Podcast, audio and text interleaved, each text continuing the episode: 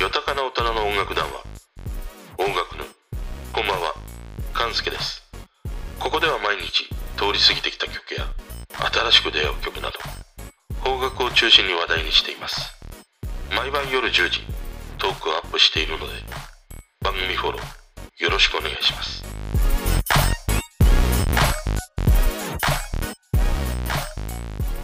今日はもう夏ですね。もう孫うことなく夏というね、ことです。夏だ、サマーだ、新島だ、みたいなね、コピーありませんでしたっけこれ。ね。あの、高校の時、毎年あの、伊豆七島行ってましたね。あの、新島は、やんちゃなね、お兄ちゃんたちが多いので、僕らはもっぱら、式根島か神津島、よくね、行ってました。まあ中でも式根島が一番好きでね、あの、原チャリで島一周してももう30分もかかるかかからないかぐらいの、あのコンパクトさがすごく好きで、いや、本当によく行ってました。で、俺が、その高校生時代に行っていた時というのは、あの、竹芝桟橋から、東海汽船に乗っていくんだけどね。あの、昨日のタイタニックじゃないんだけど、船旅ですね。サルビア丸というね、もうコテコテの名前の船に乗っていくんだけど、結局もうタイタニックのさ、あの、ジャッ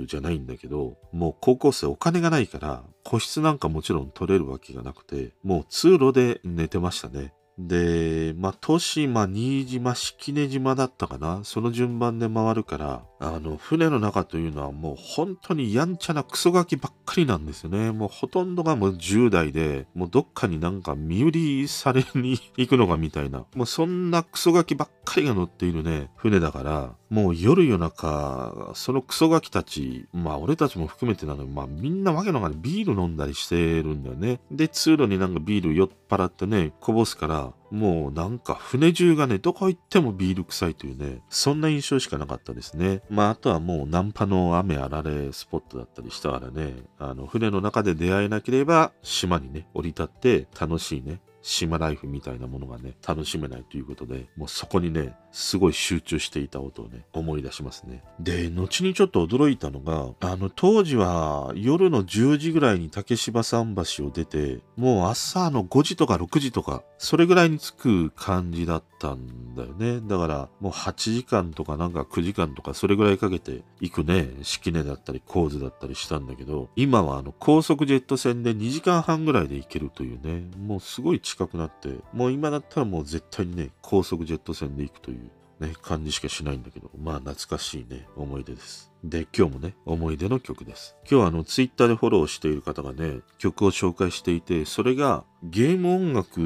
をね、つぶやいていて、それが逆転裁判シリーズの曲だったんだよね。で、俺は逆転裁判シリーズはやったことはなかったんだけど、あ、そういえばゲーム音楽といえばということでね、思い出したのが、ペルソナ4でしたね。もう黄色いパッケージの憎いやつですよ。このペルソナ4というゲームは2008年ですね。プレステ2で発売されたゲームで、俺が実際ペルソナ4をやったのは、あの、ビータの方でしたね。後にリリースされたペルソナ4ゴールデンというね、PS ビータ版をね、遊んでたりしました。で、このペルソナ4をね、制作した会社というのがアトラスですね。あの、アトラスというのはほとんどの人が一度はね、利用したことがあるプリクラの身の会社ですね。もう今やね、あのプリクラもだいぶ進化しているようで、あの出た当時のようなわけのわかんない切手よりも小さいね、あのプリクラのシールからもうわけのわからない大きさになったり、まあいろいろね、できるということで。ただまあ当時あのプリクラを取ってね、プリクラ帳に集めていた可愛らしい女子高生も、もうどうなんですか？だいぶ経って、あのーね、40を過ぎているば、あんんんばじゃない、お姉様にね、なられて。いますよね、ほんと。時間というのはね、残酷だなと思います、本当に。で、このペルソナシリーズというのはね、現在まででペルソナ5までがあるようですね。まあ、様々なプラットフォームで発売されているようなんだけど、もともとこのペルソナシリーズって、あの、女神転生というね、ファミコンだったかな？スーファミだったかな？まあそこからこういろいろとね、分かれていって、発生したゲームですね。あの、デビルサマナーとか、あとこのペルソナという風にね、分かれていったりはしたんだけど、俺はこの女神転生で言うと、やっぱりスーファミの新女神転生をがっつりやりましたね。もうあのゲームが大好きで、悪魔と交渉する感じとか、何よりも、あの、東京舞台にしているというね、設定がとにかく好きで、やりまくりましたね。で、それからしばらく離れて、久しぶりにメガテンやりたいなと思って探した時にはもうね、メガテンではなくペルソナシリーズになっていたということでした。もう一回やり始めた時に、あの、女神見聞録のペルソナ、このプレスタ版をやったんだけども、全然ハマらなくてね、ダメでしたね。あの、新女神転生のような、なんか、ほの暗さみたいなものもなくなったりね、システムもだいぶ変わったりで、ちょっとハマらなかったですね。で、またそれからしばらくして、テレビ CM かなんか番組かで流れてきた曲があって、それがね、ペルソナ3の曲でした。あ、こんな風にその、この女神転生からね、発生したゲーム、学園ものになったんだなという、かなりね、またもう2段3段落胆してしまったんだけど、ただ曲だけはかっこいいなっていう風に耳に残っていて、で、またしばらく経つと、やっぱりテレビで多分耳にしたペルソナ4のね、曲を聴いた時に、いや、ゲーム音楽もここまで来たのかっていう風にね、感動したのをすごい鮮明に覚えてます。で、このゲーム音楽ファミコン時代のね、8ビットから始まってスーファミとかメガドラの16ビット、64ビットみたいにね、進化し、その使える音色もこう増えていくしね、まあ今やもう CD とね、変わらないぐらいの音の制約みたいなのも受けずにゲーム中にね、流すということができるようにはなったんだけど、とにかくもう昔はもうね、いわゆるピコピコンから始まっているこのゲーム音楽の世界に、ペルソナ4のこの曲を聴いた時、いやもうちょっと圧倒されましたね。で、このゲーム音楽はもう映画音楽同様にそのゲームのね、その世界観というものをぐっとこう押し上げてくれるんだけど、その映画音楽とかともう決定的に違うのがそのありとあらゆる場面、戦闘中もそうだし、武器選択中もそうだし、なんか会話中もそうなんだけども、ほとんどのシーンにおいて、大体もう音楽がね、当てはめられていたりするということなんだよね。だからゲーム中ってあの、無音の状態がまずないんだよね。あの、洗濯音とかとともに、必ずこう何かしらね、BGM が流れるというものだったりするからね。だからかなり細かく曲を制作しなければいけないということでね、しかもそれぞれのこうシーンにちゃんとこう適切なものというのかな、そういうものをこうはめていかなければいけないということもあってね、この作業量っていうのはもう本当に膨大なんだよね。だからロープレイみたいなものとか、シミュレーションとかね、ああいうものになると相当大変だろうなと思ったりしますね。そしてこのゲーム音楽には、もう名曲と言われるものがもう数多くあったりしますね。あの、もう言うに及ばずのね、ドラクエ FF もそうだし、まあ未だに唯一俺がたまにこう遊んでいるモンハンとかもね、そうだったりしますね。あのもうモンハンの戦闘中の曲とかね、オーケストラで聴くと、いや本当にも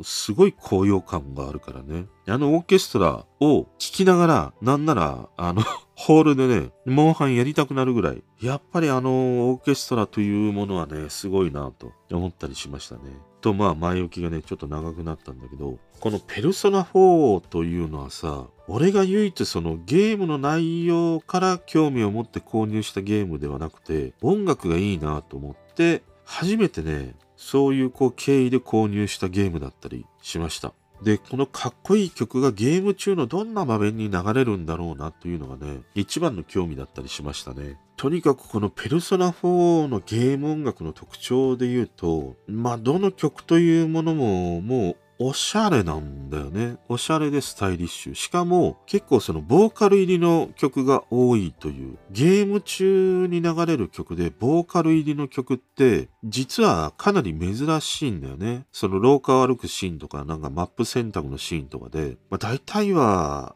あの、ボーカルが入っていないようなね、インストの曲が多いんだけども、このペルソナ4ではね、そこら辺がこのボーカル入りの楽曲を使ったというのがね、ある種のこう革命的なものだったりしましたね。で、まずこのペルソナ4で言うと、オープニング曲ですね。 Pursuing My True Self というね、曲です。あのー、この曲を一番初めて俺は多分あの CM で聴いてかっこいいなと思って興味を持ったというね、大きなきっかけとなる一曲でしたね。この曲はね、もう本当におしゃれ。おしゃれでスタイリッシュ。まあ、ハウスチューンのね、アレンジがされていて、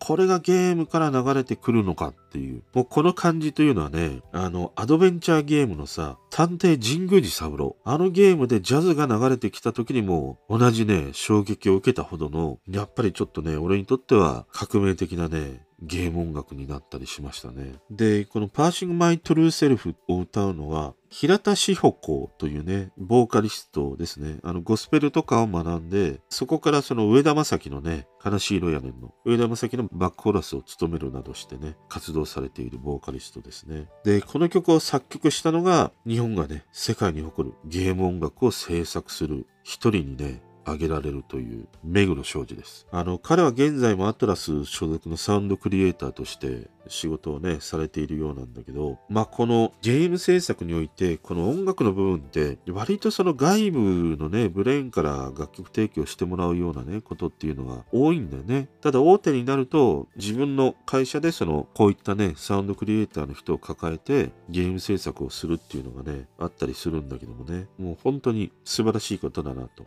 思いますね。で、作詞はアトラスサウンドチームとなってたりします。で、この目黒昌司という人はね、他にももうほとんどのペルソナシリーズ、あと、まあ、女神見聞録ペルソナから始まって、デビルサマナーのシリーズとか、あとペルソナシリーズ、もうすべてをね、手掛けてたりしますね。やっぱりね、この内省的にサウンドクリエイターが在籍するっていうのはね、ものすごく強みだったりするんだよね。制作スタッフとしてはさ、まあ、さっきにも話したようにゲーム中の音楽ってとにかくもう細かいんだよね。ME が要所要所に必要だ、BGM が必要だっていう。しかもその尺の問題とか、あとその容量とのね、せめぎ合いもあったりするからね。だからすぐそばにいて、プログラマーや、まあ企画の人とね、こうやり取りをできる。で、こういう音楽クリエイターがそばにいるっていう環境はね、本当にね、ものすごくいいなと思いますね。で、このペルソナ4のね、ゲームのサウンドトラックにはね、他にもいい曲に溢れてたりしますね。特に俺はあの、ボーカル曲が好きで、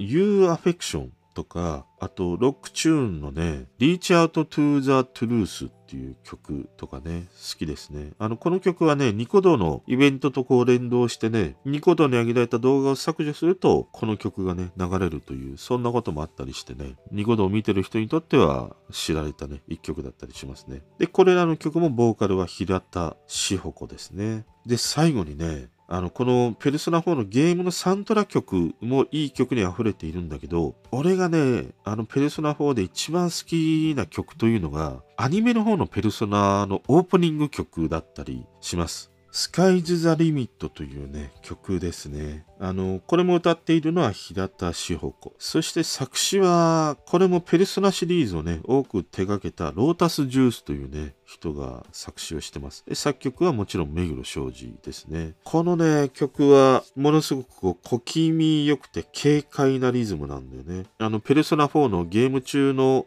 音楽と同様のね、世界観で作られた曲で、あの、この平田志保子のね、囁くようなラップとかね、あとこのギターの音がね、ちょっとかっこいいという一曲だったりしますね。まあ単純に俺はこういうテイストの曲が好きなんだなということなんだけど、まあこのね、どこまで行ってもこのペルソナシリーズというものはさ、スタイリッシュな音楽に溢れているなと、一度ね、聴いてみてもいいんではないかなと。思える楽曲の数々だったりします。で、ペルソナシリーズはね、4だけではなくて、あの、2も3も、あと5なんかで言うと、アシッドジャズ系の曲をベースにみたいなね、制作意図を持ってたりするので、あの、5もまたね、かっこいいというか、おしゃれな曲に溢れてたりしますね。まあ、最近はその本当に両曲というものがさ、アニメのね、楽曲にすごい多いなという、それをこう、ひしひしとね、感じてたりする一方で、まあ、昨日見たタイタニックのようなね、映画音楽のなんか奥行き感とか壮大さみたいなものもあるしね。そして今日話したこのゲーム音楽のさ、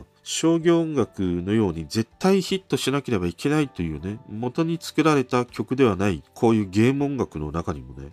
やっぱりね、その、両曲というものが数多くね、あるんだなと感じましたね。だから、アニメにしろ、そのタイタニックの映画音楽にしろ、こういうゲーム音楽にしろ、まずそのストーリー、その本編をどれだけこうね、底上げするか。まあそういうものが、こういった音楽のね、数々だったりするから、なんかその、ポップスやね、ロック、そういったいわゆる商業音楽系の、もう絶対売れなければいけないっていう風な使命感を持って作る曲との制作過程での違いというのかな。取り組み方とか姿勢の違いみたいなものがね、面白いし、むしろそういうなんか使命を背負っていないからこそ、こういうね、多くの人に知られてはいないかもしれないけれども、両極が実はね、溢れているという、なんかそんなことを感じたりしましたね。で、このペルソナ4、ゲームクリアしたのかということなんですけども、もちろん、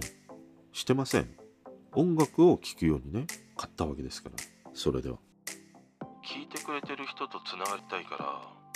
番組フォローされたら嬉しいし、Twitter もフォローしてほしい。俺の知らない曲とか教えてもらいたいな。今日も聞いてくれてありがとう。